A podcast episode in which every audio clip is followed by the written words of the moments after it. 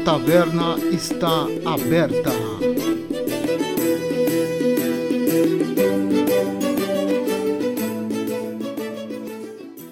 Olá, senhores, muito bem-vindos aqui na Taverna dos Bruxos. Hoje com a gente ele, nosso querido advogado, o cara que se há e governo sou contra, taverneiro e ex-bruxo da Escola da Capivara, Marcos. Uma dádiva dos ninjas. E aí, Marcos, tudo tranquilo, cara? Olá, Ricardo. Olá, bêbados, breacos e bebunos. Tudo bem com vocês? Aqui comigo, o meu querido Wilton, nosso host maravilhoso, o terror do OnlyFans. Taverneiro e ex-bruxo da escola do Saci. Tudo bem, Wilton? E aí, Marcos, beleza? Eu vou apresentar para vocês o nosso querido menino enceradeira, o Ricardo. O homem da voz pausada do podcast. Solta a vinheta. É isso aí, carpeado!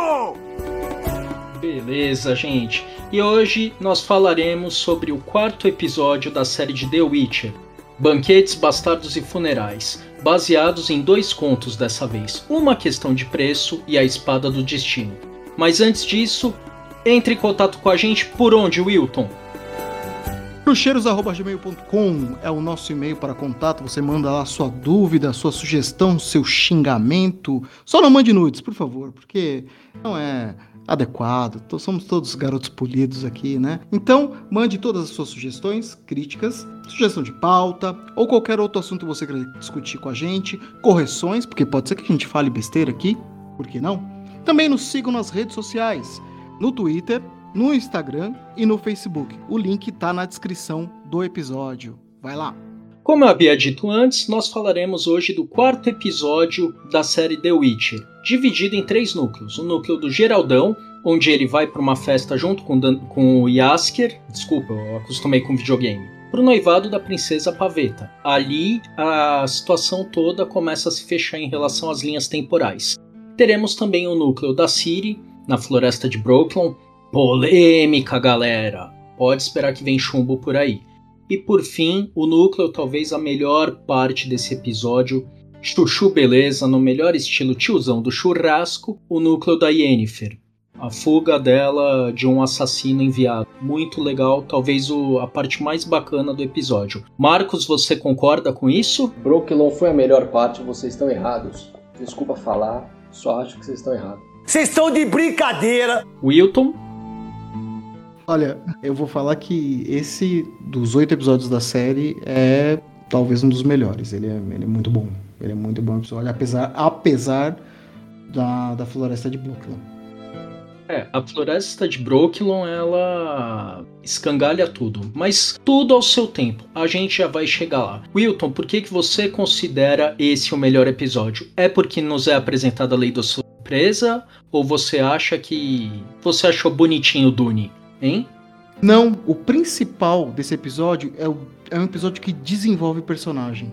Uma coisa que as séries têm muita dificuldade de fazer hoje em dia eu tô vendo muitos comentários aí acerca de Eternos, né, e críticas, é, porque é um filme que não desenvolve muito os personagens. Eu não assisti ainda, né, então não vai ter spoiler nenhum, porque eu não vi até o momento. Mas um, um dos problemas de, de, séries que apresentam é, cenários épicos, ou histórias muito longas, ou episódios muito longos, de quase uma hora, como é o caso de The Witcher, tem muita dificuldade de aprofundar e desenvolver personagens. É, eu vou dar um exemplo de que nem, não necessariamente você tem que ter algo longo para ter o desenvolvimento de um personagem. É Love, Death Robots. São sketches de 15 minutos que você tem desenvolvimento de personagem. Então, eu gosto muito do Love, Death and Robots justamente por causa disso, porque ele desenvolve o personagem de uma forma muito sutil. E as séries em geral, né, as, essas séries mais longas, esses episódios de uma hora, fica ali uma hora enrolando e às vezes não desenvolve o personagem. E a gente vê nesse episódio justamente isso, um desenvolvimento de personagem. Tem alguns traços da personalidade do Geralt, principalmente que quem acompanha é, pelos jogos a história do bruxo, vai estranhar, porque o Henry Cavill, ele dá uma, uma interpretação muito mais grave, muito mais sisuda pro Geralt. E o Geralt até que no jogo tem uns lancezinhos de descontração, ele é um pouco mais suave. Mas mesmo assim é um Geralt crível, um Geralt que se assemelha ao dos livros, uma pessoa que não sabe lidar com, com as emoções, e se frustra com aquilo, e se fecha, e tem aquela carapaça, mas na verdade ele é uma pessoa imbuída das melhores das intenções. Então isso é, é muito bom. O fato de desenvolver a, a própria Calante, a Calante é um espetáculo na tela. A, aquela mulher, ela é é fascinante, a atriz é ótima. E sem comentários a respeito da Yennefer, porque ali, no núcleo dela, a gente vê que o desenrolar de todas as ações a partir dali, dos desejos que ela tem a partir dali, vem de toda aquela síntese que tem naquele pequeno arco desse episódio que ela que nos é apresentado. Eu achei muito bom. E você, Marcos, o que, que acha do episódio em si dos três núcleos, assim, de uma maneira mais resumida, assim? O que, que você traz para dentro da conversa hoje? Olha, primeiro eu ia dizer que eu achava que o Wilton tinha gostado do episódio só por causa da bundinha do Duplice. Ah, só me faltava isso. a segunda coisa que eu queria falar, eu, acho, eu concordo com o Wilton. Eu acho que esse episódio ele soube desenvolver Só pra te corrigir, não tem Duplice nesse episódio, viu? Como não tem Duplice? Não é um Duplice aqui lá no final? Ah, no final. Porra, Wilton, esse me ferra. É um Duplice, não é no final? Quinto, do quarto episódio? Que o Carrir chega e encontra ele? É. Eu achei é. que era o começo. Começo do quinto episódio. Ah, porra, então não vai ter dúplice aí. Ah, não, então não a bundinha do. A bundinha preferida do, do Milton fica pro próximo episódio. Eu volto ao seu comentário. Não, tudo bem, vamos, vamos sair do jogo, só paga. Eu concordo aí com o Wilton, eu acho que realmente foi bem desenvolvido. Eles desenvolveram bastante os personagens, achei legal. Concordo também que o, o Geraldão aí do livro é mais parecido com a interpretação do Henry Cavill, né? Aliás, o contrário, a interpretação do Henry Cavill é mais parecida com, do, com, a dos livros, mas eu acho que nesse episódio, assim, alguma um pouco da, da cena, da parte do Geralt ficou um pouco forçada. Não sei se vocês concordam comigo. O que, que você achou, Ricardo? Qual parte que você achou que ficou um pouco forçada no caso? As motivações, principalmente a do Ice, tiraram da cartola, assim. Pô, foda-se, existe aí oh, a lei da surpresa, vou cair matando com a mulher que eu quero casar. Mas, gente, gente, falar a verdade, que mesmo nos livros você é surpreendido por, no meio da, de toda a bagunça, quando o Geralt olha, o, a Calante e o Ice estão se pegando. No livro é um pouco surpreendente também. Não é, não é tão explícito, não é tão na cara. Não sei. Eu, eu pelo menos não tive essa impressão lembrando do livro, realmente o Wilton tá certo. Que é um negócio assim, de repente ela se junta, ó, resolvi casar com Ice. Vamos ter dois casamentos hoje, é, beleza, é, galera? Meio do nada, meio do nada, Não, do nada vou casar. Bem. É meio assim. Mas é, é, sem noção no livro e é sem noção na série. É que, é. tipo, no, no, no, no, na série ainda é mais desenvolvido, né? Que o, o Sim.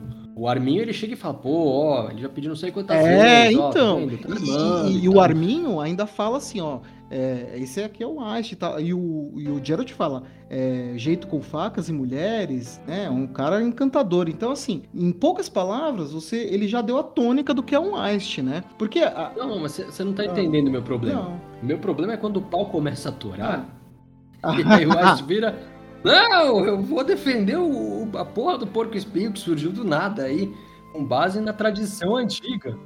Então, mas aí a questão, não, eles não estão defendendo o Dune, eles estão defendendo a instituição, claro. a instituição da, da lei da surpresa. É a mesma coisa, sei lá, que um parlamento britânico. A maioria das, das regras do parlamento britânico são regras não escritas. Eles têm protocolos que eles seguem. É mais ou menos isso. Eu, eu tive comigo que era assim: você não pode quebrar, é uma quebra de decoro, é uma quebra de palavra, é uma quebra de institucional. Não, tudo bem eu acho da hora, assim, pensando por esse lado, realmente, tem essa questão da tradição. É, ok, dá para passar, verdade, tudo bem. Mas acho que é, podia, eles, porque não dá para você saber se o Ice é um cara realmente da tradição, né? Até esse momento. Aí ele vem lá, tira da cartola, beleza, vamos lá, pela tradição.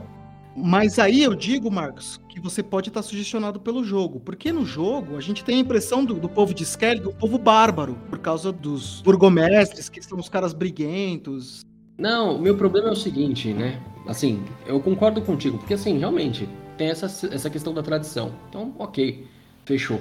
O problema é o seguinte, você não tem nada que justifique, assim, previamente que o Ice é disso, mas tudo bem, porque você pode descobrir essa faceta aí, nesse momento. Beleza.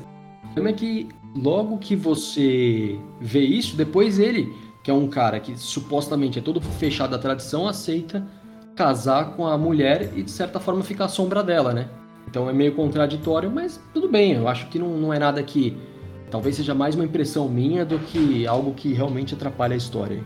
Bom, minha visão assim a respeito disso tudo, vamos lá. Algumas observações aqui que eu acho. A gente tem uma calante meio bipolar, porque de repente os guardas vão para cima do Dune, o Geralt ajuda ele, né? Ele segue ali o código de ética dele o tempo todo, que é aquela coisa de não matar criaturas que não estão demonstrando ameaça, né? E de repente ela vira, quando é, proclama a tradição, ela fala: ó, pela lei da surpresa, esse cara não pode ser abatido, né? Não pode ser morto. E ela começa a matar os próprios soldados, de repente ela tá pegando a mão do Dune Dune quer esfaquear ele, você fala, porra, mas que caralhos ocorreu ali, né? Essa parte do, do episódio ficou meio desequilibrada. É, é assim, é, fica, parece que eu tô passando pano, né? Tá, Mas, você tá passando bastante é... pano, sim. Não, eu tô passando pano pelo você tá seguinte, tá passando pano. Não é nem passagem de pano. É, é, é, é, eu tô admitindo uma coisa que a série fez que é muito boa. Ela tá empoderando uma personagem feminina. Ela tá seguindo o caminho contrário, por exemplo, de Game of Thrones, onde a, a mulher ela tem que ser ou uma sedutora ou ela tem que ser bestializada, como a Brienne, ou ela tem que ser igual a Cersei, que dá para todo mundo, né? Ou tem que ser igual Cadê a Brienne, que é feia, desfigurada. E, e, a Calante, ela, ela, é uma leoa. Tipo, eu, eu, falo, eu falo isso todo episódio, né? Ela representa uma leoa mesmo, na acepção da comparação com o animal. Ela é feroz, então quando ela vê os guardas tomando um pau, ela dá aqui essa merda dessa espada que eu vou dar um jeito nisso. E, sei lá, na fúria, mata dois, três. Fica confuso, eu entendo. Mas a força que ela tem é, é, que impacta na tela. E eu acho que assim, é, é talvez uma, um erro de narrativa, ela sair agredindo os próprios soldados dela. Mas assim, ela, é, ela é foda, né?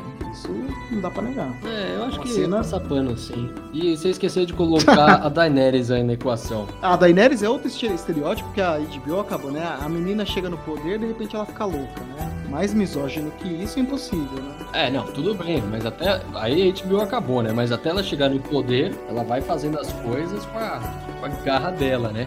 Mas não vamos entrar no Game of Thrones, não. Voltando aqui pro universo do Sapkowski, galera. para você, cara ouvinte, entender tudo isso aqui que a gente jogou, o episódio ele foca no convite que o Geralt tem junto com o Yasker para ir num evento, que é um noivado. O Yasker chama ele, por quê? Porque é interessante pro Geralt estar tá lá? Não, ele tá com medo de ser morto, porque o Yasker é putanheiro, não tem jeito. E aí lá ele conhece a Calante que chama ele pra uma conversa e talvez seja a parte, na minha opinião, essa é a parte mais legal, que eles têm uma discussão bem assim, é, de como eles não gostam muito de estar tá interagindo em festa, querem ficar mais na deles. A justificativa assim, de cada um para essa não interação, né? Porque eles não gostarem desse tipo de interação, porque é tudo um teatro, tudo meio falso. E dentro dessa falsidade, começa a galera vir cortejar a paveta dentro do, de toda essa falsidade. Aí tá a galera das ilhas de Skellig lá aguardando, né? Aí a gente vê o Aist,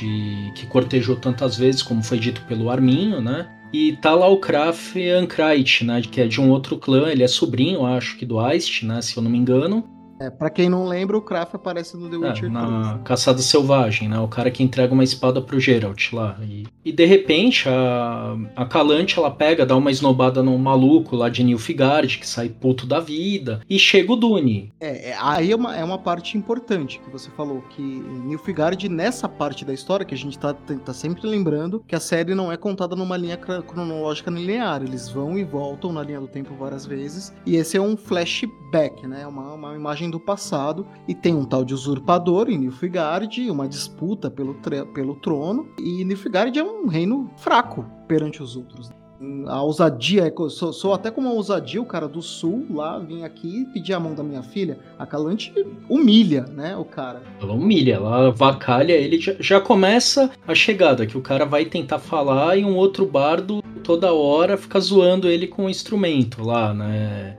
Eu não lembro se é uma corneta, o que, que é, que toda hora o cara vai falar ele corta. Aí a Calante fala: Ó, a próxima vez que você fizer isso, você tá fudido, né? Aí ela logo em seguida ela humilha o cara, né? E eis que chega o Dune na cena.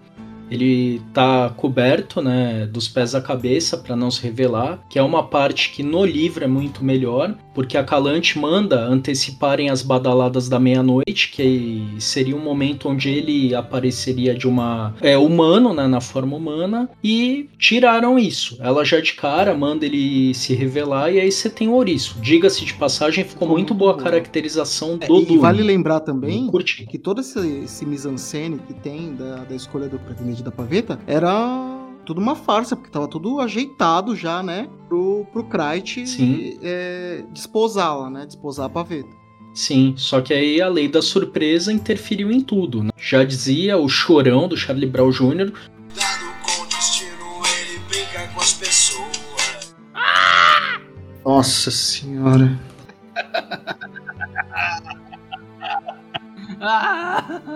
Voltando, essa parte, o Dune ele fala da lei da surpresa, né? E aí começa todo o tumulto. O que é a lei da surpresa? Qual dos dois aí vão querer falar? Porque eu vou me enrolar pra caramba para explicar isso.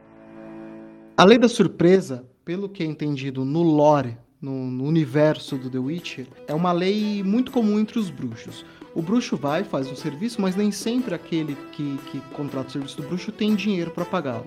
Então, existe uma forma de fazer esse pagamento, não só para bruxo, para quem quer que seja. A pessoa fala: "Você vai me pagar com aquilo que você nem sabe que você tem". É uma forma de a pessoa ter aquilo, né, sem a pessoa saber. É, isso eles faziam isso principalmente podia ser uma colheita, ganhar gonorreia. Não, ganhar alguma herança, alguma coisa do tipo, o credor ficaria com tudo aquilo que, a, que aquele que deve não tem. E os bruxos aplicam muito, e eles têm um estigma, eles são até é, culpados não, né? Eles são acusados de usar subterfúgios para obter vantagens com a lei da surpresa.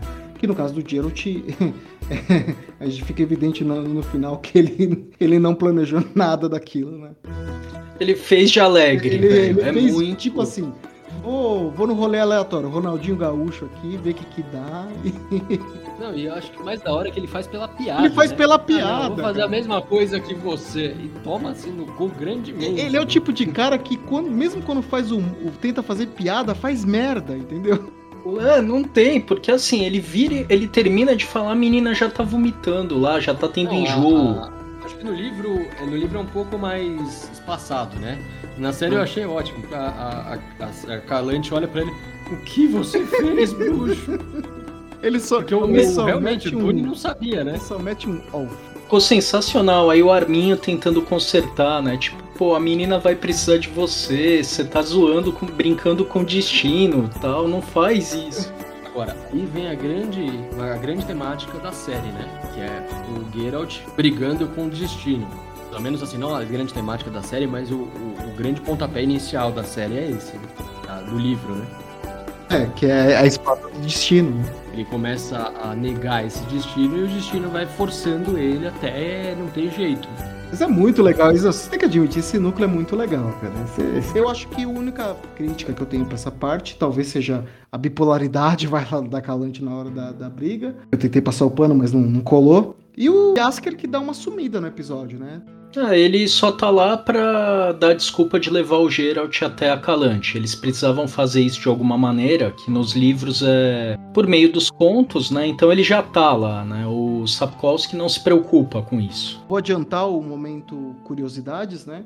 Mas nos livros, o Geralt se apresenta como Ravix de Catecornos. Ele se apresenta sobre um pseudônimo, porque ele não quer se revelar como bruxo na corte ali. No, é, né? Porque o cara livros, com né? cabelo branco e olho amarelo não ia chamar nenhuma atenção, é, né? A Calante se liga, mas assim, ele passa meio que incólume no banquete até a Calante colocar no lugar de destaque e ela sacar que ele é um bruxo e ela faz todo um ardil para que o, que o Geralt obedeça o que ela quer, né? Que ele, o Geralt é, faça aquilo que ela quer. E o, tem um easter egg dos livros no, no The Witcher 3. Porque quando você vai jogar Blood Wine, você participa daquelas é, justas, daquelas competições de cavaleiros, né? Quando vão pintar o seu escudo, quem fez a quest deve lembrar, você pode escolher o nome que você vai ostentar torneio, né? E um dos nomes que você pode escolher é Ravix de Catecornos, que você escolhe o brasão, se não me engano, é um, é um homem sentado num urso, num campo. É uma, algo parecido. Foi o nome que eu escolhi, inclusive, quando eu joguei o The Witcher 3. É só um momento curiosidade antecipada. Nessas horas a gente vê o cuidado que a CD Projekt teve com o jogo e com a história, né? É quase igual ao Cyberpunk. Eita. o...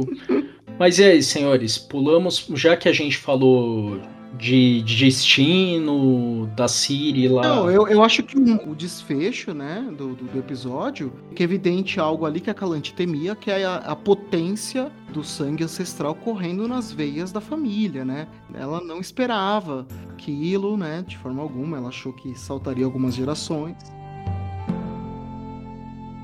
Ó, eu vou fazer um fazer um comentário aqui sobre a Calante e a gente retoma isso daqui algumas, alguns episódios. Ela é uma das personagens mais injustiçadas da história. Eu acho ótimo o desenvolvimento dela agora, mas o, o, o autor ele depois não soube desenvolver isso muito bem no, no decorrer da trama. Vou deixar essa sementinha aqui da, da discórdia. Nossa, eu fiquei com a pulga atrás do olho. Você diz nos livros ou no, na nos série? Nos livros e espero que mudei na série. Mas vamos lá. Ah, tá. Certo. Tudo bem. Baseado agora na história da Espada do Destino, do Destino atuando, da Siri dando os primeiros sinais ali na barriga da paveta com enjoo, a gente pula agora pro segundo núcleo desse episódio, que seria a Floresta de Brooklyn. Posso, eu posso resumir? Manda bala. É uma bosta. Pronto, vamos pro núcleo da Yennefer. É isso aí, carpeado! É, vamos só explicar a questão de Brooklyn, porque ela ficou muito jogada mesmo eu acho que assim, Brooklyn na série não trouxe nada sobre as Dríades, não trouxe nada sobre é, a extinção do mundo antigo pela substituição desse mundo novo dos homens. Então, eles já cometeram esse erro no conto do, no conto do, do Silvano, no conto do, do, do Diabo, onde fica muito ampassando né, a questão dos elfos. A questão das dríades, então, ela fica uma confusão para quem não se entende. As dríades, na verdade, elas são uma raça que já está com o sangue todo diluído, que elas enfeitiçam homens para tentar gerar herdeiros, porque elas são uma comunidade toda feminina. E já é estranho porque tem o Dara lá é, no meio. Entendeu? Né? O Dara foi aceito, um elfo. Talvez pelo sangue ancestral. Não, não dá pra, nem pra passar. Aqui não dá nem pra tentar passar pano. Na, na, série fica, na série fica tudo bem, porque na série não entra nessa questão das de serem só mulher. Apesar de você só ver mulher ali e o Dara, né? O Dara. Mas é um, isso é muito legal porque, assim, é o, é o momento que nos livros antecede o encontro da Ciri com o Geralt, né? Então, o encontro deles é em um momento diferente na série no livro, né? E ali você vê que, que, é uma cultura tão agonizante que eles têm que elas têm que sequestrar, além de homens, meninas também. Que elas são uma raça em extinção, então elas não conseguem gerar nem descendentes de sangue puro para dar continuidade à sua cultura. E, e o que dá a entender para mim, pelo menos, é que ali é um dos últimos redutos das Drildes. Tanto que uma das coisas que ela pede pro Geralt nos livros é que ele tente é, um acordo ali com os reis. É, aliás, o Geralt tenta convencer a líder das Dríades, faça um acordo, porque ainda tem um rei aqui que está disposto, os outros vão passar por cima de você. Isso nos livros. E na série ficou só assim, a gente precisa manter viva a chama da Ciri, a gente tem que contar algo dela, porque essa menina é importante, mas foi muito mal colocado. Mal colocado?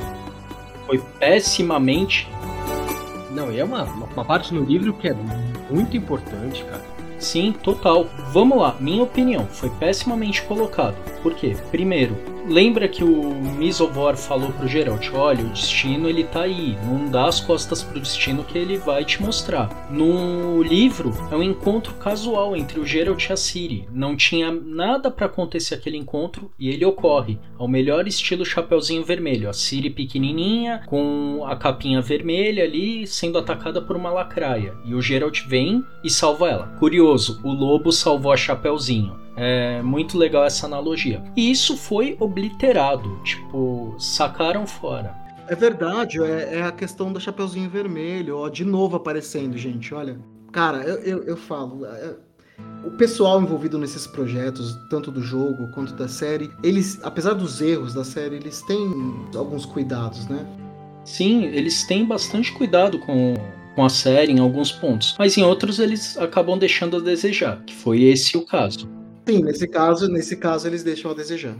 Sim, tanto é que, pasmem, para mim o ponto mais alto de Brooklyn é a chamada que o Dara dá na Siri, falando: então, tua avó, os Sintrenses mataram minha família, meus irmãos. Eu achei é, bem pesado, né? É, eu achei o discurso, na, a, a, forma narrativa bem legal. Ele só fala, né? Você sente empatia, porque você tá ouvindo um sobrevivente contar, você não tá vendo. Né? Depois até tem os flashbacks e tal que a Siri vê, umas visões, né? Mas assim, você só ouve o Dara falando você já fica puta, dá, dá aquele mal-estar, né? Tipo, que merda que de mundo é esse, né? E ainda assim ele foi e ajudou ela. Isso, ajudou. E detalhe, ouvinte, você que não entendeu nada daquela água, aquela água, ela é tão poderosa em Brooklyn, nos livros, que uma vez tomada, ela apaga da, da memória toda a existência pregressa da pessoa até ali. É, é o chá de fita da história. É o chá de fita. fica loucão, tem a, tem a bad trip e não volta mais. Carai, que brisa. Caro ouvinte, para você ter ideia, o nome do conto é A Espada do Destino, e a líder das Dríades, a Etienne, Etienne, ela fala: "A espada do destino ela tem dois gumes, um é essa garota, o outro é você, Geralt". Para vocês terem ideia do quanto que foi obliterado na série esse conto. Por isso que a gente xinga pra caramba aqui, tá certo? Não, mas tem algum ponto positivo esse esse arco? O, o discurso do Dara tirando o discurso do Dara, que nem é uma personagem que existe no livro, né? É tudo bem colocar ele na série. Não, é, mas de, depois vira, vira poeira porque o Dara também some. Então. Então, então pronto, né? Foi só pra tipo, manter a Siri em tela, né? E aí, bora pro arco mais animal desse episódio? Cara, vamos. E a Yennefer merece muito da nossa atenção aqui. É isso aí, carpeado! É, Yennefer não merece palmas, ela merece o Tocantins inteiro.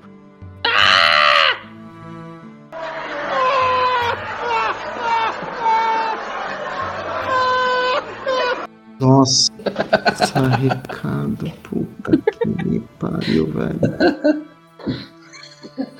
Continuando aqui, gente, desculpa, cara ouvinte, a gente tá tentando dar uma dinâmica nova pra coisa.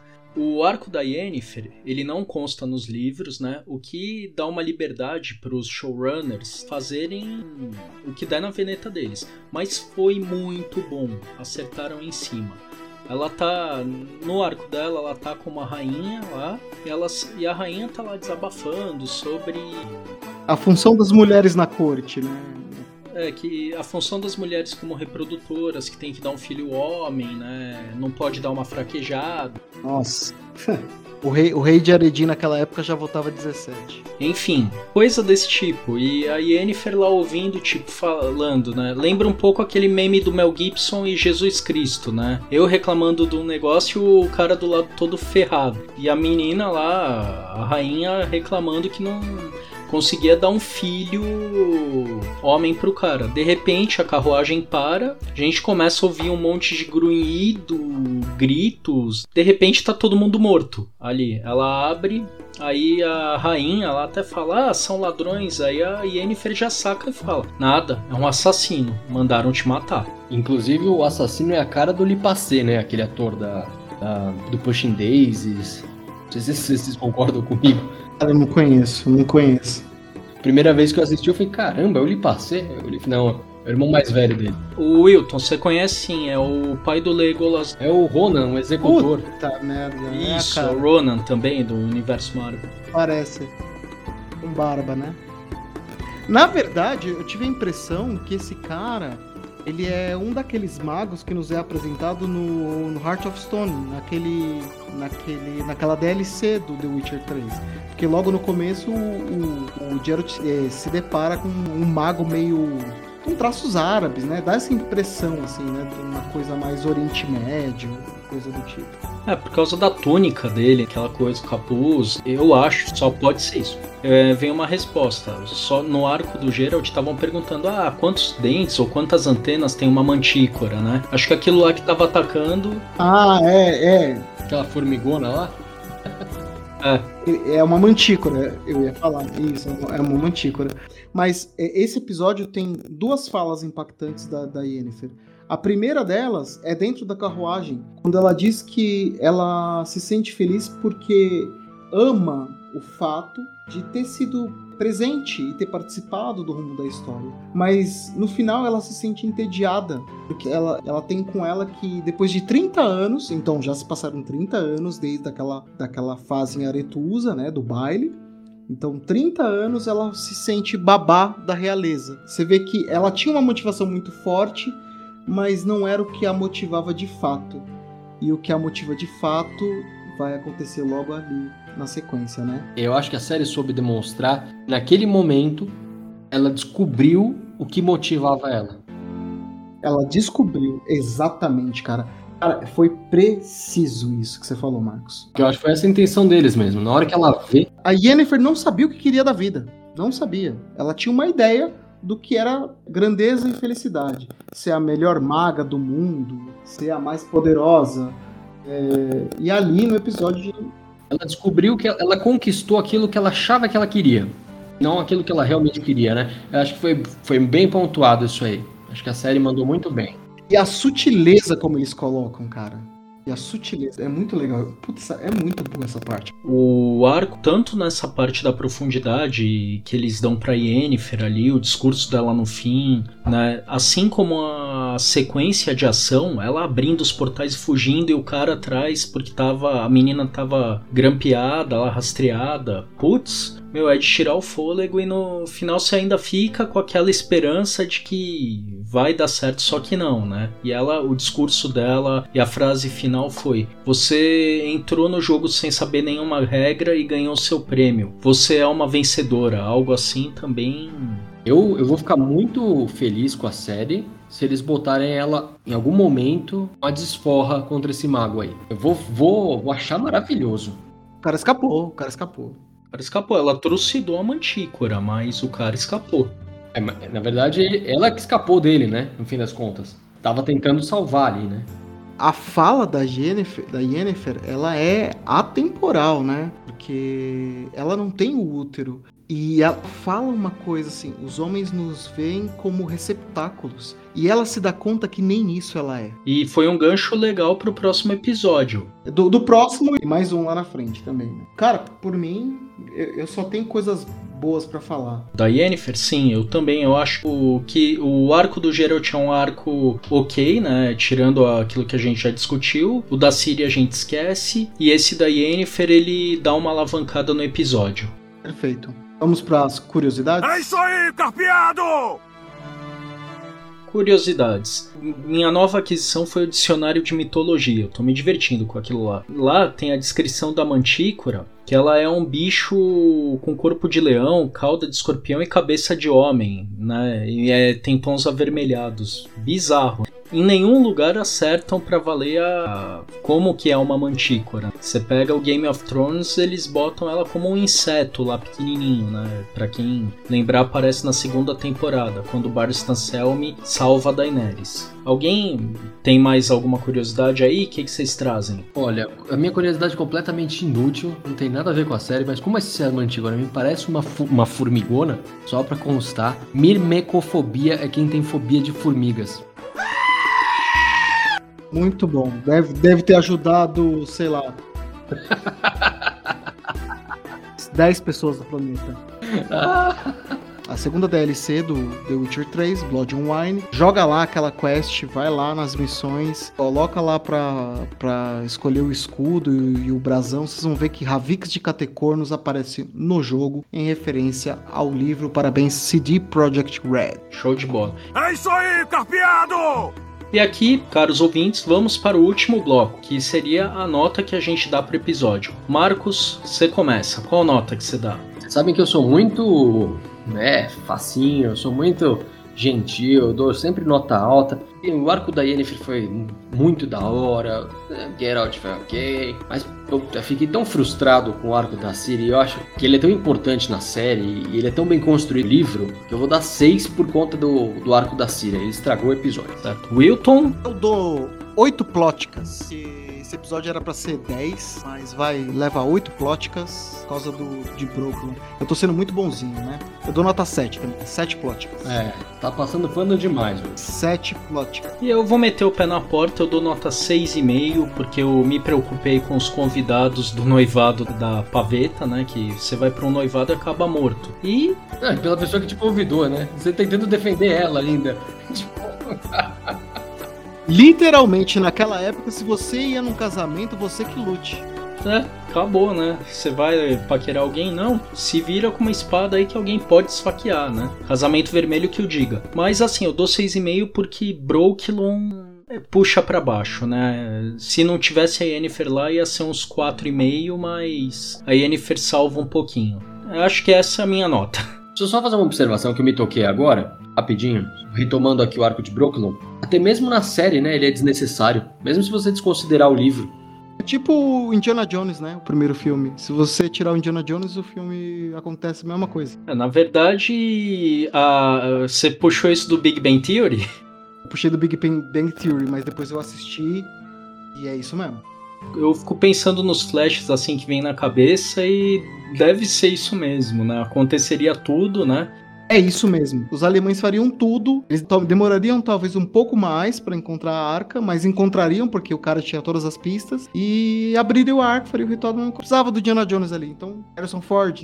É, mas é que o, o protagonista nem sempre, né, ele precisa ser relevante pro desfecho do- da coisa, né? Às vezes ele só é o cara que vai acompanhando, né? E ele serve ali pra mostrar os- o- as coisas. Pegar uma história da guerra, da Segunda Guerra Mundial, aproveitando que você fala de alemão, e botar um soldado como protagonista, dificilmente o que ele fizer ali vai ser relevante, né? Do ponto de, do ponto de vista macro, né? Mas você vai acompanhar todo o desenvolvimento daquilo, né? Mas o Indiana Jones não, é só bosta mesmo, porque os caras erraram feio. Tom Hanks ganha a praia de Omaha, um resgate do soldado Ryan na unha, rapaz. Você não me fala uma bobagem dessa, viu? Aí se você pensar no Rambo, o cara é praticamente um soldado, um exército, né, de um homem só. Se tivessem mais três, eles teriam ganhado a guerra do Vietnã. Vamos lá então? Fechou a taverna, galera. Um abraço pra vocês, é, fique com Deus e a gente se encontra até a próxima.